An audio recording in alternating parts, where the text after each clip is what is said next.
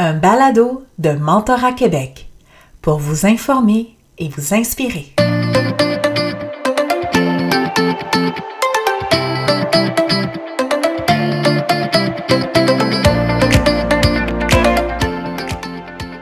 Aujourd'hui, pour ce balado, nous avons le plaisir d'accueillir le psychologue Carl Lemieux, auteur de l'article La pleine conscience au service du mentorat, publié dans la Trousse mentorale 2023. Psychologue du travail, psychothérapeute, coach pour cadres, consultant en gestion et enseignant de la pleine conscience, il a récemment coécrit le livre Vertical Growth. Carl Lemieux est le fondateur de Minds Matter, un cabinet de conseil et de formation axé sur la conscience et le développement. Par son approche, il mise sur les intentions de développement des individus en cultivant la compassion envers soi-même et les autres. En puisant dans les neurosciences et la psychologie, il cherche à élever le potentiel humain par la présence d'esprit, la résilience et l'amélioration de la prise de décision. Sa pratique est centrée sur la libération du plein potentiel des individus par la clarification des valeurs, des intentions de vie et des sources du bonheur, tout en augmentant la conscience des réflexes automatiques et des routines qui ont tendance à nous maintenir dans le passé. Nous sommes très heureux de l'accueillir pour ce balado de Mentorat Québec.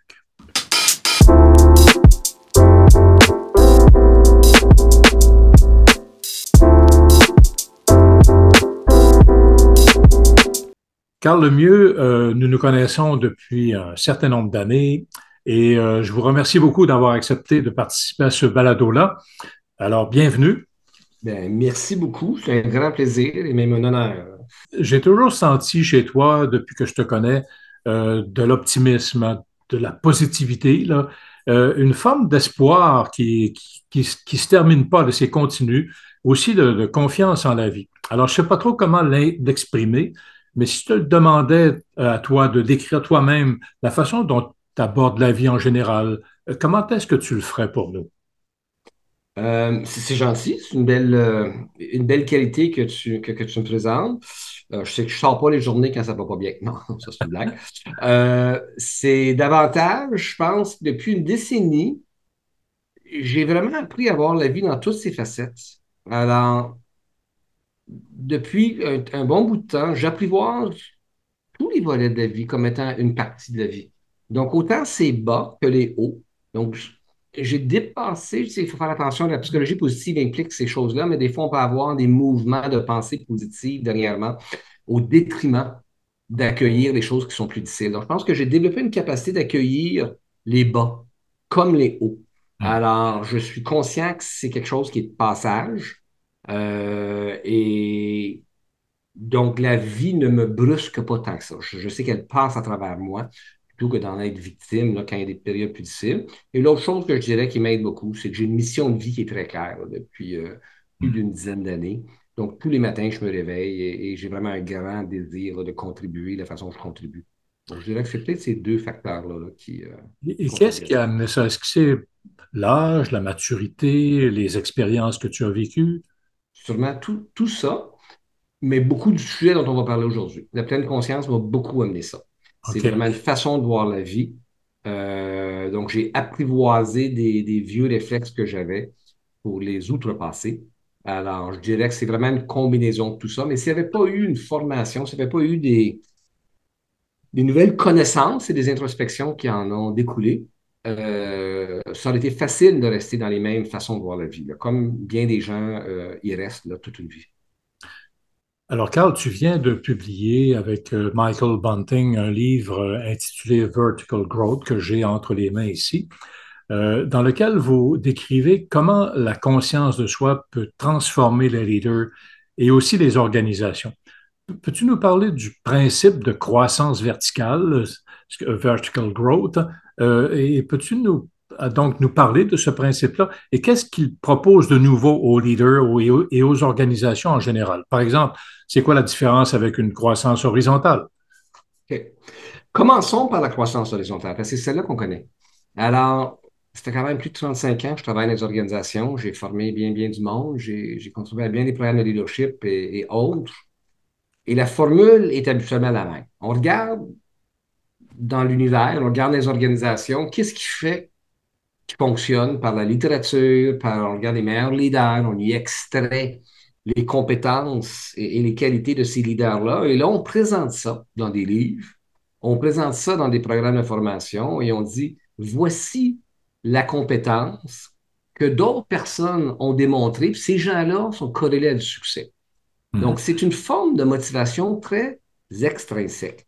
Il y a une compétence, capacité de gérer des conflits, euh, capacité d'anticiper euh, les, les, événements et, d'avoir une bonne vision, euh, communication bienveillante, etc. Il y a des compétences dans l'horizontale qu'on décrit, on y met des comportements en dessous, et là, on demande les gens d'émuler, de devenir ces choses-là. Donc, c'est ce que moi j'appelle une motivation extrinsèque, et elle est apprise. Donc, elle est dans un autre cerveau, très honnêtement. Elle est dans un cerveau qui est, accessible lorsque tout va bien. Lorsqu'on est calme, lorsqu'on est prédisposé, lorsqu'on se rappelle de ce qu'on a appris, si on s'en rappelle. Alors que la compétence verticale est très différente. La compétence verticale est liée à la conscience de soi. C'est une maîtrise des phénomènes cognitifs, émotionnels, sensoriels j'ai dit le mot maîtrise, c'est un très grand mot, mais au minimum une grande conscience, puis une capacité de les apprivoiser et, ben, d'être finalement plus habile à, manœuvrer là, euh, comment les choses se présentent à nous, de sorte à ce qu'on fasse des choix. On sait que l'être humain, bon, je me permets rapide euh, incursion là, en, en neurophysiologie, moi je le résume à deux grands cerveaux. Le vieux cerveau qui nous a qui a développé par des millions d'années, que tous les mammifères ont sur la planète, mm. et qui nous et on est très semblable, comme on le sait, aux chimpanzés, je ne me souviens pas quel pourcentage, mais c'est dans les 99 points quelque chose. Et ensuite, on a le cortex préfrontal, que d'autres animaux ont, mais le nôtre est particulièrement développé. Alors, on vit l'essentiel de notre vie dans cet ancien cerveau-là. Il est plus développé, il a une bonne mémoire, il y a plein de choses, mais il est, c'est un automate. C'est vraiment une série d'algorithmes qui ont été créés. Et, donc, le vertical, c'est d'en être conscient. C'est cette métacognition, cette capacité de s'observer et de se voir dans, ces automatismes.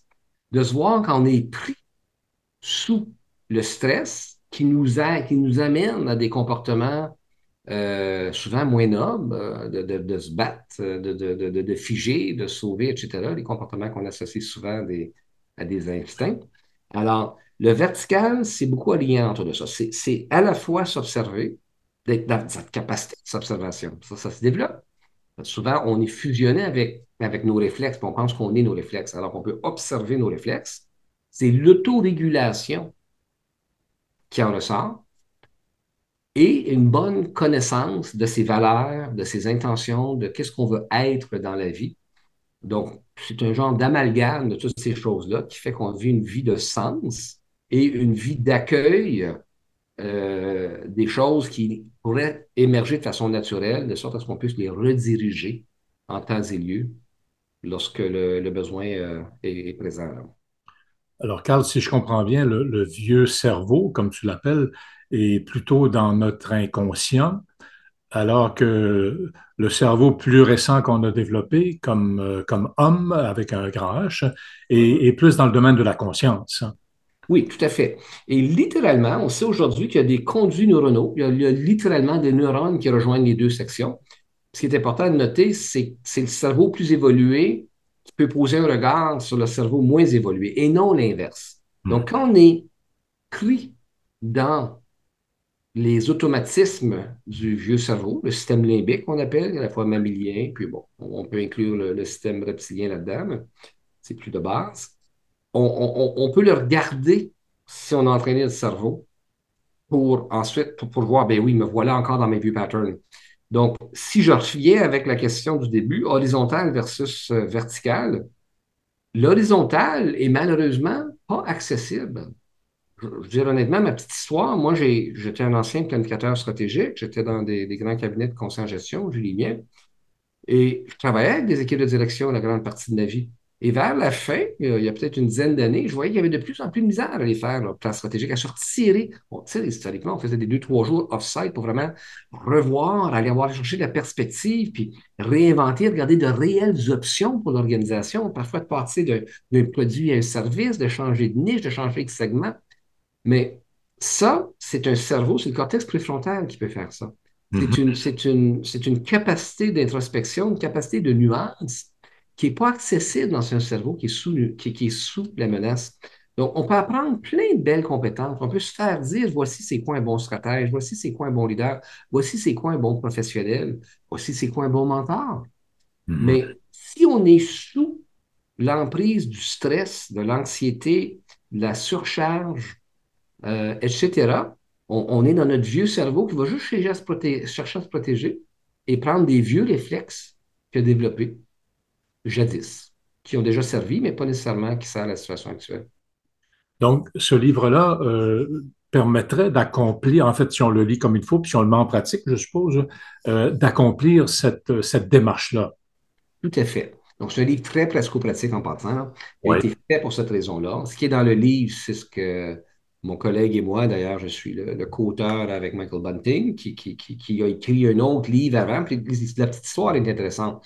Michael Bunting a écrit un livre qui s'appelle The Mindful Leader, euh, qui était un best-seller, dans lequel il recense, à la fois euh, dans la littérature et ses expériences, les sept compétences des leaders les plus efficaces, qui ont les meilleurs succès en entreprise. Donc, il s'est associé avant ce livre-là avec euh, Posner et Booz et Posner, je ne me souviens de, pas de l'ordre, et qui est le modèle le plus empirique de sa planète actuellement. Il y a eu le plus de recherches faites euh, sur les compétences du leader. Donc, son premier livre était de l'ordre de l'horizontal.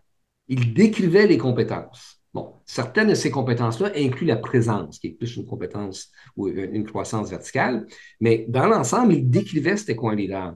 Mais s'apercevait que ce n'était pas assez pour le faire changer. Donc, de là, la collaboration qui m'a invité à écrire ce livre-là avec lui, amené une méthodologie dans laquelle on est clair je peux, le résumer rapidement, les, facteurs de succès. Dans un premier temps, on clarifie qui on est vraiment. On vit dans une société où on est bombardé de modèles extérieurs, où on se fait dire qu'est-ce qu'on devrait être. On prend beaucoup de temps à gérer notre image. Avec les médias sociaux, entre autres, et tout, on sent toujours qu'on n'est pas assez versus tout ce qu'on observe autour de nous. Donc, de revenir et vraiment se poser une question fondamentale. Qui suis-je? Et surtout, vers quoi est-ce que je me dirige? Oui. Je suis la même personne à 59 que je l'ai à 49 et je ne serai pas la même à, 59. J'ai dit 59, à 69. Donc, on doit régulièrement faire des bilans sur qu'est-ce qui est important pour moi et vers quoi, c'est quoi ma prochaine étape de développement? Donc, le livre nous aide à positionner, c'est quoi ma prochaine étape de croissance comme humain, comme leader, comme professionnel, et les valeurs qui soutiennent ça. Donc, on axe beaucoup sur nos valeurs fondamentales dans un premier temps. Dans un deuxième temps, on regarde quelles sont les forces restrictives, quelles sont toutes les croyances qui nous tiennent dans nos vieux patterns, toutes les choses que plusieurs de vous avez déjà entendues. Ce que, ce que Young appelle le shadow, l'ombrage, euh, euh, ce que, euh, ce que Robert Keegan de Immunity to Change appelle l'immunity map. Donc, les, toutes les, encore une fois, ça tourne tout autour des croyances qui nous limitent dans, notre, dans nos intentions. Ce qui est dans le milieu de tout ça, beaucoup l'objet de notre conversation aujourd'hui, c'est cette notion de présence. Cette notion de pouvoir s'ancrer pour pouvoir observer l'un et l'autre.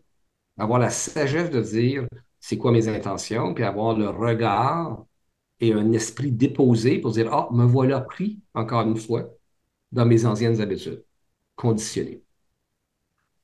Alors, Carl, euh, j'invite tout le monde, en fait, à se procurer votre, votre livre parce que vous parlez beaucoup de pleine conscience et euh, J'aime beaucoup, en fait, les, quatre piliers que vous donnez de la pleine conscience qui sont d'un aspect très pratique. Donc, c'est un livre très pratique. J'invite tout le monde à se le procurer. Alors, j'aimerais maintenant, euh, Carl, qu'on parle de mentorat et de ton article publié dans la trousse mentorale, dans lequel tu fais les liens euh, entre la pleine conscience et le mentorat d'ailleurs. Alors, la pleine conscience au service du mentorat, c'est le titre de l'article. Alors, tout d'abord, comment décrire ce qu'est la pleine conscience? Est-ce une pratique ou une philosophie optimiste? Comment est-ce que pratiquement, là, on devrait considérer la pleine conscience? Je pense que c'est important de le positionner dans, dans ses origines historiques. Donc, Là, on parle de pleine conscience aujourd'hui de façon contemporaine, dans un, cadre occidental, et, j'en parlais. Mais je veux donner euh, à César ce qui appartient à César. C'est une, une, philosophie qui est millénaire, comme on le sait, des origines bouddhistes, mais même probablement plus loin que ça. Et l'origine comme telle était très chargée de philosophie, d'enseignement très, très profond pour démontrer aux lecteurs, puis à l'époque, ce pas des lecteurs, mais aux, gens auxquels on enseignait, une façon de vivre. OK? Fait, là, je n'entrais pas dans, dans, dans, la complexité là, de, de, de, toutes les racines derrière la pleine conscience, mais ce qui importe euh, aujourd'hui, c'est que un nommé John Kabat-Zinn dans les années 70-80 a popularisé, pour avoir étudié à fond les approches plus, euh, plus philosophiques d'époque, a extrait de ça les, des fondements qui étaient utiles, lui, dans le temps, pour guérir des gens, des grands brûlés, etc., euh, pour que les gens aient moins de souffrance. C'est l'origine de la pleine conscience en Amérique, je dirais, puis en Occident, de façon plus large, nos amis européens, qui se résume, pour des fins de simplicité, je vais le résumer peut-être à trois dimensions, d'apprendre à être dans le moment présent, donc, pas dans le passé, pas dans le futur, mais dans le moment présent, sans jugement. Donc, c'est de façon très intentionnelle. On, fait l'effort de ramener notre esprit dans le moment présent. On garde le moment présent avec curiosité, sans jugement, et on y ajoute même une notion de compassion, un désir d'être au service de. Alors, la pleine conscience aujourd'hui, elle se décline, il y a plusieurs approches, plusieurs personnes l'enseignent. J'ai l'impression que la plupart d'elles tournent autour des, points que j'ai mentionnés. S'ajoute aussi quand même, il faut dire, des, qualités. Donc, c'est oui, cette qualité d'attention, cette métacognition d'observer ses pensées, le fait de les observer sans jugement et s'ajoutent d'autres euh, qualités comme la curiosité, euh, la patience, la gratitude, la générosité. Fait qu'il y a quand même des éléments de la philosophie de base qui s'intègrent dans une pratique de pleine conscience contemporaine. Euh, ce que je pourrais y rajouter, c'est il y a un point que je n'ai pas mentionné dans la pleine conscience contemporaine qui, est très, qui, a toujours été là, mais qui, qui, qui, prend son ancrage et qui a son importance, je dirais, de ces temps-ci c'est cette capacité avec l'inconfort. Donc, lorsqu'on s'entraîne en pleine conscience, oui, présence, observation de ce qui se passe, accueil de l'inconfort. Mm-hmm. Ça, ça devient, à mon avis, une super puissance. C'est extrêmement libérateur. la première question que tu as demandé de peut-être mon, ma façon d'être, euh, c'est un optimiste qui est effectivement très présent. J'ai tout de suite mentionné que je suis un, je suis très à l'aise de gérer les hauts et les bas, et, les bas, plus, d'accent, les hauts, ça se gère toujours bien, mais de pouvoir gérer les bas. Hmm. Donc, l'inconfort dans la vie, l'inconfort dans une relation, l'inconfort d'une relation qui se termine, l'inconfort d'une période dans l'histoire qui n'est pas agréable par moment, de pouvoir la voir avec une plus grande sérénité, quelque chose qui passe. Hmm. Ça, c'est quelque chose qu'on développe beaucoup en pleine conscience, qui est extrêmement libérateur. Parce qu'il y a beaucoup de souffrance qui vient de s'attacher à ce que les choses soient différentes de ce qu'elles sont. Ouais. Et c'est là, là, que la pleine conscience trouve un, grand succès. Il y a beaucoup d'éléments que tu viens de mentionner. Dans une relation mentorale, évidemment, euh, c'est un dialogue entre un mentor euh, ou une mentor et un, ou une mentorée. Comment utiliser la pleine conscience dans les conversations de nature mentorale? Et là, je te donne en rafale des questions. Est-ce que c'est dans la, posture physique, dans l'écoute? Est-ce que ça s'applique autant au mentor qu'au mentoré? Comment tu perçois ça, toi, l'utilisation de la pleine conscience dans une relation mentorale? Écoute, la première des choses, je vais aller puiser dans tous les éléments, je suis d'accord, j'en ai donné plusieurs éléments de tantôt. Je dirais que la première des choses, c'est la qualité de la présence. Avec ou sans pleine conscience, je pense qu'il n'y a pas une formation en mentorat qui ne va pas parler de l'importance de la présence, la qualité de la relation. C'est le cas en mentorat, en coaching, en thérapie, euh, etc. Donc, l'entraînement la qualité, l'attention, le focus. Donc, on, peut peut-être parler plus tard de comment on fait pour s'entraîner en pleine conscience. Mais, hum. Donc, cette qualité de présence va conditionner la relation dès les premières minutes. je dirais que ça va dans les deux côtés aussi. Donc, si on peut créer un climat où l'autre arrive présent aussi. Euh, d'autres euh, qualités de la pleine conscience qui s'insèrent dans la dynamique euh, du mentorat, je dirais, c'est justement cette capacité d'observer ses pensées. Donc, de pouvoir voir où sont, qu'est-ce qui, motive en quelque part à, prendre telle tangente, telle tangente, telle direction? Parfois, il peut y avoir des notions de, comment dire, de, mes, propres intérêts, ou c'est-à-dire je pars de mes propres billets, etc., plutôt que vraiment être présent pour l'autre. Donc, si on est bien ancré, on, voit nos propres patterns. Exemple, euh, donne un exemple, quelqu'un qui n'est pas confortable justement avec des émotions. Hmm. On, espère que ce n'est pas trop le cas quand on est en mentorat, mais on devient inconfortable si l'autre devient émotionnel. Bon, mais pouvoir observer sa propre réaction à l'inconfort qui vient des émotions de l'autre permet de mieux s'ancrer puis de s'ouvrir davantage à, tout ce que l'autre personne doit exprimer. Donc, juste le côté d'entraînement à la présence, à l'attention, la capacité d'être conscient de ses, euh, de ses propres patterns, OK? Qu'est-ce que les choses qu'on veut éviter, euh, ou peut-être les tendances à occuper trop d'espace parce qu'on a été conditionné dans le passé de le faire. Mm-hmm. Donc, on peut mieux se moduler euh, pour, pour être pleinement à l'écoute de, de, ce que cette personne-là a un besoin d'exprimer et non ce que nous, on aimerait peut-être entendre, la direction on veut l'amener. J'entends des mentors me dire Ah, puis qu'est-ce que vous faites de l'authenticité? Est-ce qu'il n'y a pas un risque que ça affecte l'authenticité de la relation ou du dialogue avec euh, la personne qu'on qu'on mentor? C'est une, excellente question. Et c'est pour ça que c'est pas juste lors de la pleine euh, de, l'entretien de, mentorat que, tout se passe. Donc, la pleine conscience devrait être présente avant, de sorte à ce qu'effectivement, on a fait beaucoup de ce regard-là interne au préalable. On est conscient de ces réflexes, on est conscient de ces, de, de, de, de ces conditionnements, etc. La seule chose que moi j'ai mentionné, c'est que lors de l'entretien, on est en mesure de le nommer. C'est-à-dire, ah, me voilà encore, là, j'ai ma tendance à vouloir intervenir, donner mon opinion, quand peut-être le moment est de vraiment écouter ce que cette personne-là va explorer avant de donner mon opinion. Je ne sais pas que donner son opinion n'est pas correct. Donc, plus qu'on va être conscient de soi, plus qu'on va pouvoir être authentique de la bonne place, parce que l'authenticité, si on dit, je vais donner n'importe quoi, si quelqu'un a été élevé dans une famille un peu dysfonctionnelle et, et cette personne-là se fâche très facilement, Bon, est-ce que c'est d'être l'authenticité de permettre à cette personne-là de se fâcher à tout moment lorsque euh, un événement euh, la bouleverse? Là? Alors, pour moi, il y a, oui, une notion d'authenticité, mais il y a aussi une notion d'autorégulation. Et, et, les deux peuvent très bien cohabiter si le travail de fond était fait avant, en parallèle, de sorte à ce qu'on est conscient de qui on est. On veut arriver à une relation de mentorat dans notre meilleure version. Mm-hmm. c'est clair qu'on va accueillir ce qui est présent, puis on, demande aux mentorés de le faire aussi.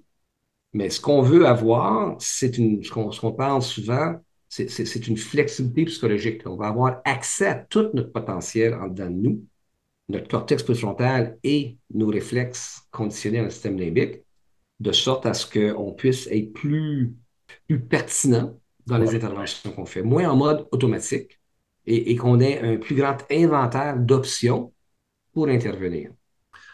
Euh, la pandémie euh, nous a tous amenés euh, à passer beaucoup de temps en mode virtuel pour les rencontres de mentorat. Dans certains cas, ça a été très utile parce qu'on a pu maintenir les, les relations.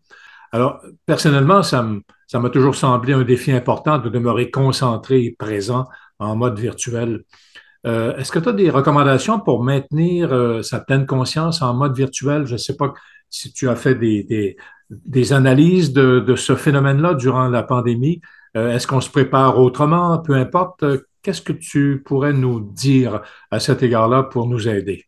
Je n'ai pas fait de recensement de littérature, mais j'en ai vécu euh, bien des heures de virtuel depuis des années. Euh, elles ont tous été en virtuel et très souvent, une après l'autre, qui se succèdent toute la journée.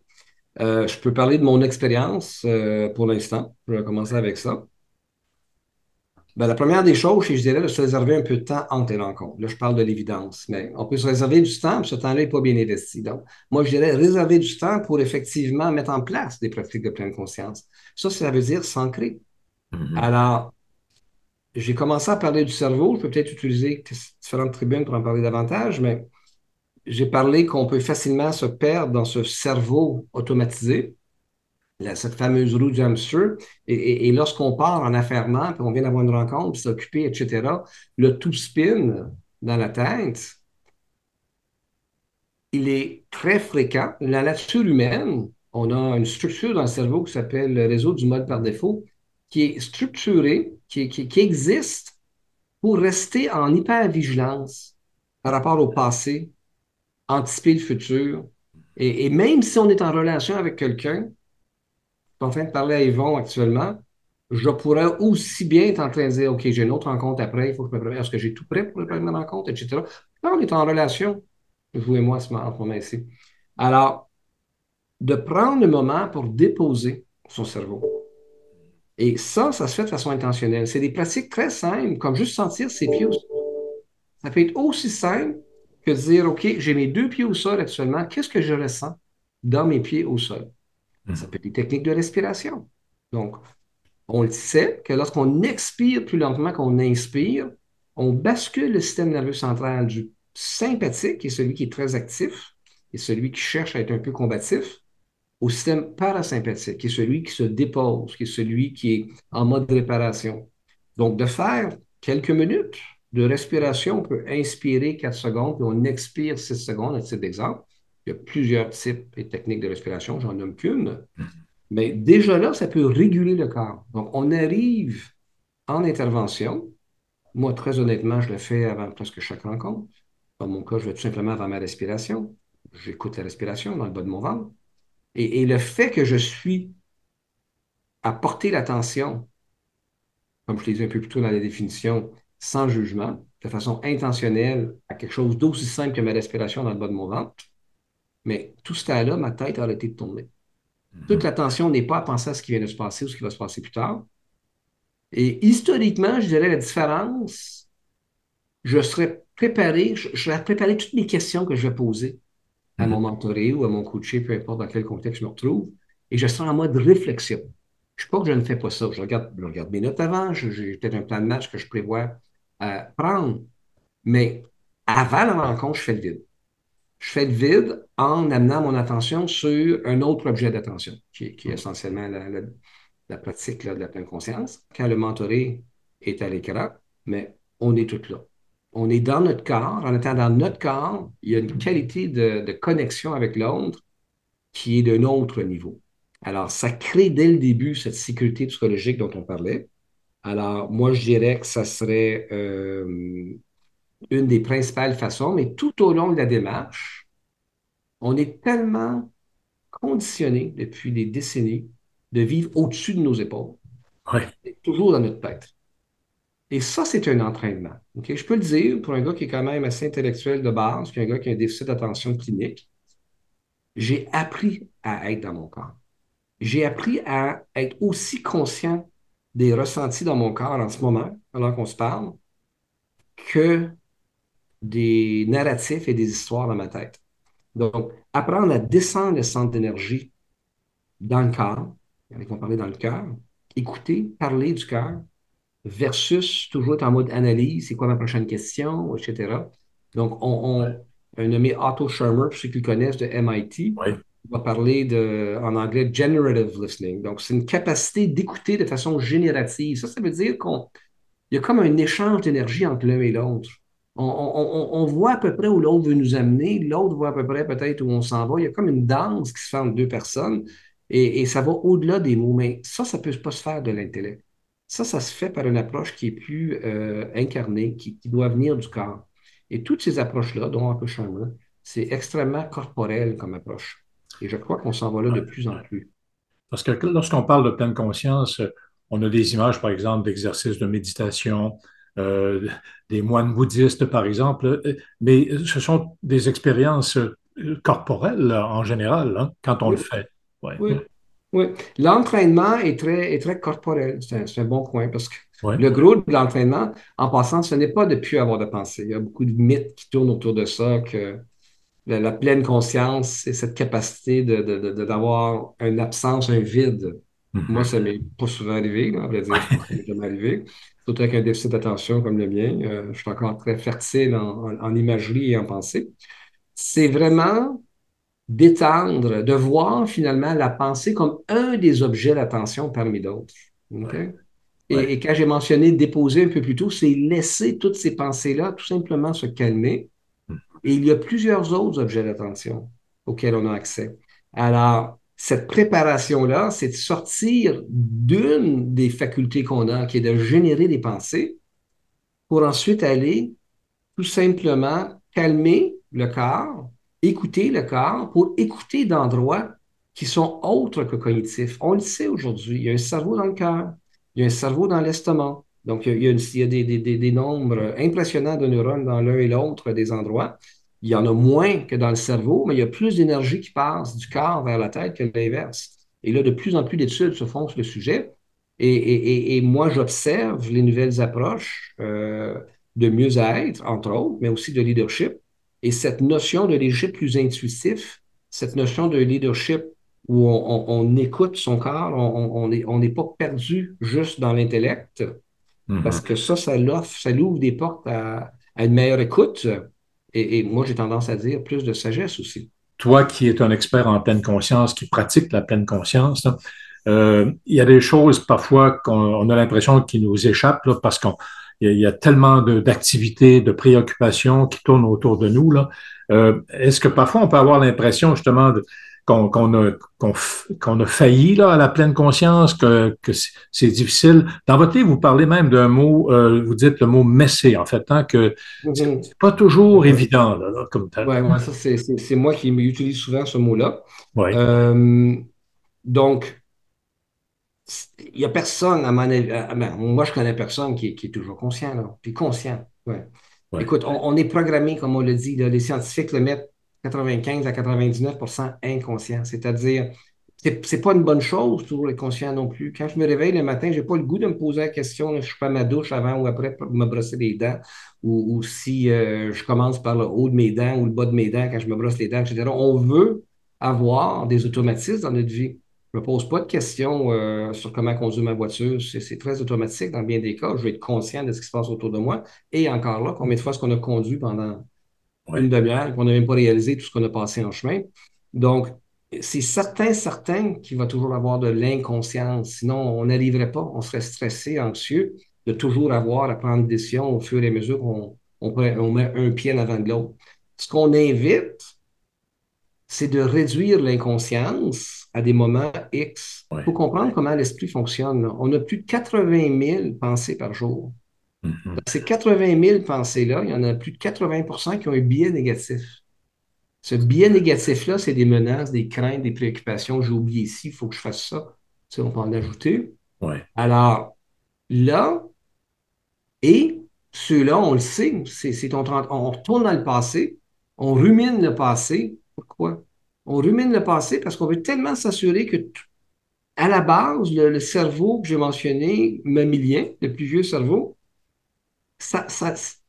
son job, sa raison d'être, c'est de réduire l'inconfort qu'on peut avoir dans notre corps et, dans nos émotions, en quelque part dans les, surtout là et, et, ou aller chercher des plaisirs à court terme. Mais cette le fait de passer notre temps à revoir le passé comme on le fait régulièrement, c'est juste un cerveau qui essaie de voir, de d'apprendre tout ce qu'il peut apprendre de ce qui s'est passé pour minimiser les dommages dans le futur. Mais il y a bien des choses qui ne sont pas plus graves que ça. C'est peut-être la caissière qui était bête avec moi euh, à, Ouais. à l'épicerie le matin, là. Oui, je peux commencer à me poser mille une questions sur le pourquoi. Mais c'est plus une question de vie puis de mort. C'est pas comme à l'époque que quelqu'un va me jeter à l'extérieur de la caverne parce que parce que j'ai pas été gentil avec il ou elle, puis je risque de mourir parce que j'ai pas de place à coucher ce soir-là. là. On n'en est plus là. Mais le cerveau interprète le passé et recherche des problèmes dans le futur dans un souci de survie, alors que les enjeux de survie sont plus présents. En fait, on pourrait euh, parler de, de tout ce qu'on lit présentement, la, la, crise climatique, comme si la catastrophe nous attendait là, dans quelques années. Oui, c'est tout vrai. Les, les guerres, euh, les tensions mondiales, etc. Euh, c'est comme si la vie était glauque à l'échelle de l'univers. Hein. Alors, euh, comment est-ce qu'on peut se retrouver heureux là-dedans? Comment est-ce qu'on peut être optimiste? Hein? est-ce, est-ce que c'est à, la pleine conscience, est-ce que ça nous donne accès à ça? Ouais. Oui. Mais la question est excellente, Yvon. Et des guerres, il y en a toujours eu. théoriquement parlant, mis à part, la, mis à part le réchauffement de la planète, là, il y a sûrement d'autres aussi, mais on vit dans une période des plus sécures, surtout ceux qui écoutent ce balado. Moi, je ne veux pas enlever, j'ai quand même voyagé la planète pas mal. Il y a une, tellement de souffrance en ce moment, des gens qui ont entraîné leur eau pendant des, heures juste pour amener ça à la maison, etc. Donc, je ne veux pas minimiser la douleur qui est sur la planète en ce moment et dans vos maisonnées et tout. Mais on sous-estime, comme j'ai dit, le cerveau est programmé à 80% négatif. Ouais. Imaginez s'il était programmé à 80% positif. OK?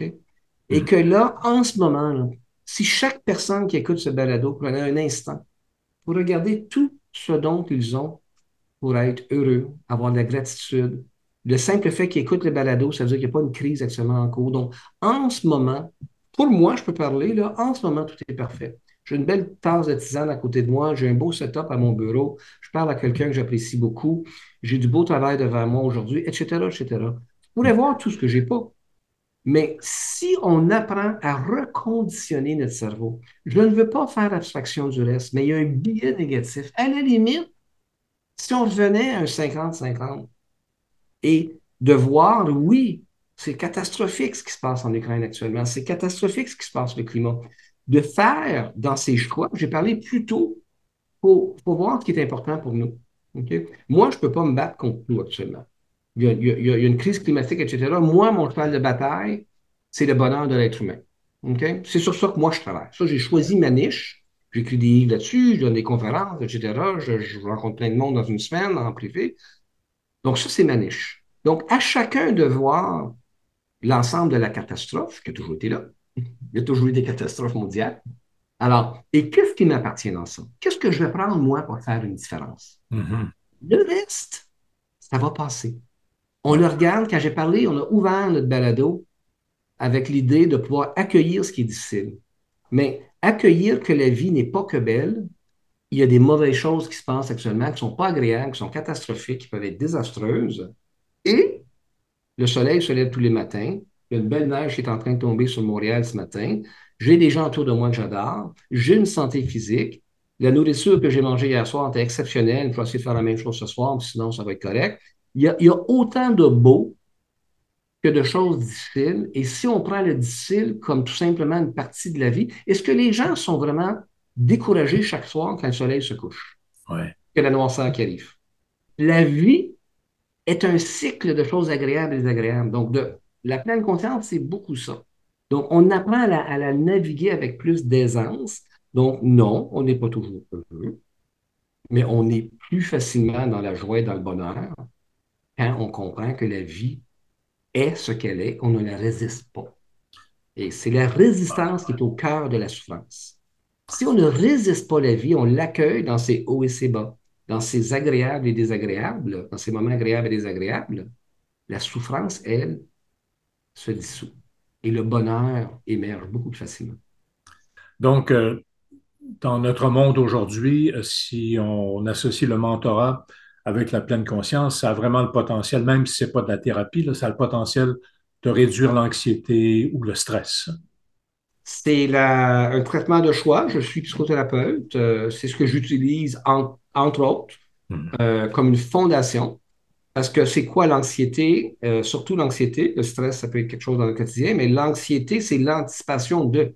Alors, si on développe la présence et la métacognition, la capacité d'observer nos pensées, moi, avec la plupart de mes clients, on s'aperçoit que les, hypothèses que leur cerveau émettent de façon inconsciente sont fausses. Je suis pas assez bon, je suis pas assez smart, euh, je veux perdre ma job, euh, je n'ai pas la sécurité que j'ai besoin, etc. Donc, c'est toutes des histoires que notre cerveau se raconte pour des fins de survie.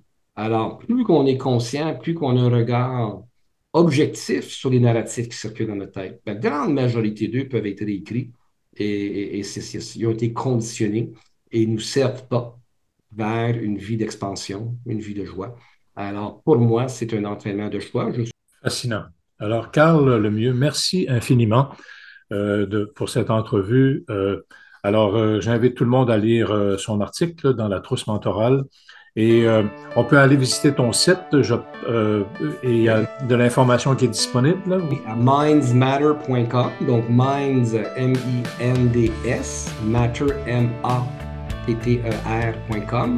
Et oui, il y a beaucoup d'informations sur le site. Alors, merci infiniment. Un grand plaisir, Yvon.